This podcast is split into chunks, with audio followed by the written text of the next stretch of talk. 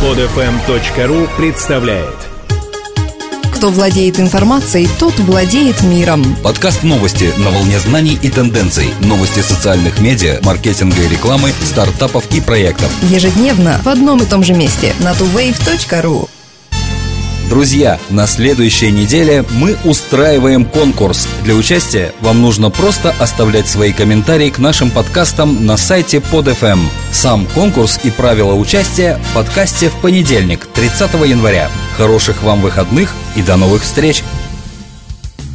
Здравствуйте! Сегодня 27 января 2012 года, пятница. 27 января начал работу портал, который будет освещать работу Государственной Думы. Проект «Дума онлайн» начался с прямого эфира, на который были приглашены председатель Центральной избирательной комиссии Российской Федерации Владимир Чуров, председатель Следственного комитета Александр Бастрыкин, министр внутренних дел Рашид Нургалиев и генеральный прокурор Юрий Чайка. Команда создателей портала стремится не только освещать работу Государственной Государственной Думы в прямом эфире, но и наладить связь между людьми и парламентариями. Теперь каждый, кому не все равно, в каком государстве и с какими законами он будет жить, может внести свои предложения, принять участие в онлайн-голосованиях на сайте и дать депутатам серьезные аргументы для защиты интересов избирателей. Идейным вдохновителем и основателем проекта стала Алена Попова, популярный блогер и активный инвестор, развивающий и пропагандирующий системы электронного правительства. Желаем команде портала Дума Онлайн интересных эфиров и плодотворной работы. И пусть они станут связующим звеном между парламентариями и народом.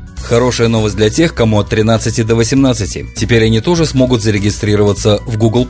До сих пор в этой сети можно было зарегистрироваться только с 18 лет. Но, видимо, чтобы не отставать от Facebook, позволяющего регистрироваться у себя с 13 лет, Google также решил снизить входную возрастную планку. Специально для аудитории подростков Google Plus улучшил настройки безопасности. Например, тинейджеры будут видеть предупреждение, когда соберутся поделиться контентом с публичными или расширенными кругами, а взаимодействовать с их контентом по умолчанию смогут только люди, входящие в круги подростков. Поддержку новой инициативы по привлечению тинейджеров в Google компания создала Центр безопасности, который подростки должны посетить и изучить вместе с родителями. Однако не слишком ли поздно Google начинает конкурировать с Facebook, который уже давно популярен среди подростков и молодежи. Facebook предлагает молодым людям огромное количество приложений и других развлечений, не говоря уже о масштабе аудитории этой социальной сети. Google Plus придется очень постараться, чтобы переманить к себе младшую группу пользователей Facebook.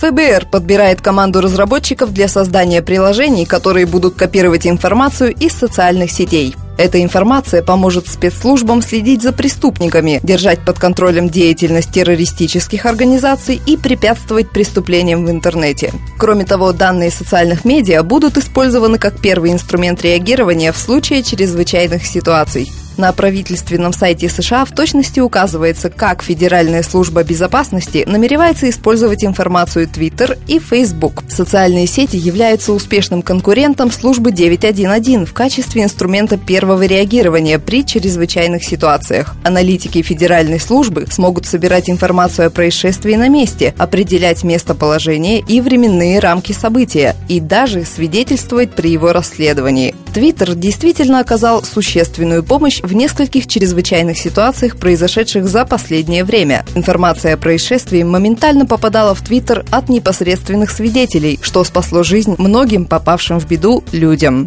Специалисты из IBM разработали алгоритм, позволяющий определять, какие твиты являются просто фоновым шумом, а какие из них действительно информативны и важны. Например, с помощью этого алгоритма компьютер может различить и оценить значимость таких твитов, как «Мне срочно нужна чашечка кофе Starbucks с булочкой перед походом в магазин за канцелярскими скобками» и «Срочно! Я только что откусил булочку Starbucks и обнаружил в ней 10 канцелярских скобок. Пожалуйста, ретвитьте и будьте осторожны». Кроме того, в процессе своего исследования специалисты выяснили несколько любопытных фактов. Вот некоторые из них. Леди Гага приобретает фолловеров в Твиттер быстрее, чем сервис регистрирует новые аккаунты. Из-за ограниченного количества символов в твитах и использования сокращений, язык Твиттер уже превратился в некий самостоятельный диалект, дополненный ругательствами.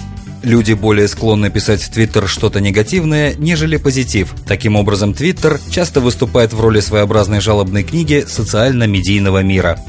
Итальянский цифровой стратег Винченцо Казенца на днях опубликовал новую редакцию своей карты мира социальных сетей. Карта визуализирует популярность различных соцсетей в мире. Сразу заметно, какое огромное количество стран предпочитает Facebook. Из 136 стран в списке он доминирует в 127. Его цветом на карте покрыта большая часть Африки, Австралии, Европы, вся Северная и Южная Америки и часть Азии. И лишь Россия упорно сопротивляется. Она явно демонстрирует борьбу между местными игроками на рынке ВКонтакте и Одноклассники. Причем в любом регионе страны преобладают либо пользователи одной, либо другой социальной сети, но не Facebook. Европа, несомненно, лидирует по количеству пользователей Facebook – 223 миллиона. За ней следует Северная Америка – 219 миллионов и Азия – 202 миллиона поклонников сетевого гиганта. Одновременное восприятие информации из разных источников ухудшает навыки общения у детей, как показало исследование университета города Стэнфорд. Правы родители, которые не позволяют своим детям сидеть за компьютером целый день. Все они знают, насколько это вредно для глаз, осанки и вообще здоровья. Но оказалось, это еще не все. Психологи все чаще стали говорить про эффект многозадачности. Это означает одновременное восприятие информации из нескольких источников. В данном случае, например, общение в чате, просмотр фильма онлайн, а при этом еще и телевизор работает. Дети должны научиться эмоциям, и научиться этому можно только в непосредственном общении с людьми. Если у них не будет общения лицом к лицу, они не приобретут необходимые социальные навыки, сказал Клиффорд Нас, профессор университета. Никакое интернет-общение здесь не поможет. Ранее профессор Нас исследовал влияние многозадачности на взрослых и пришел пришел к выводу, в тяжелых случаях подобная активность приводит к ухудшению познавательных функций, таких как концентрация и запоминание. Эти и другие новости выходят на tuwave.ru ежедневно по будням. Скачать другие выпуски этой программы и оставить комментарии вы можете на podfm.ru.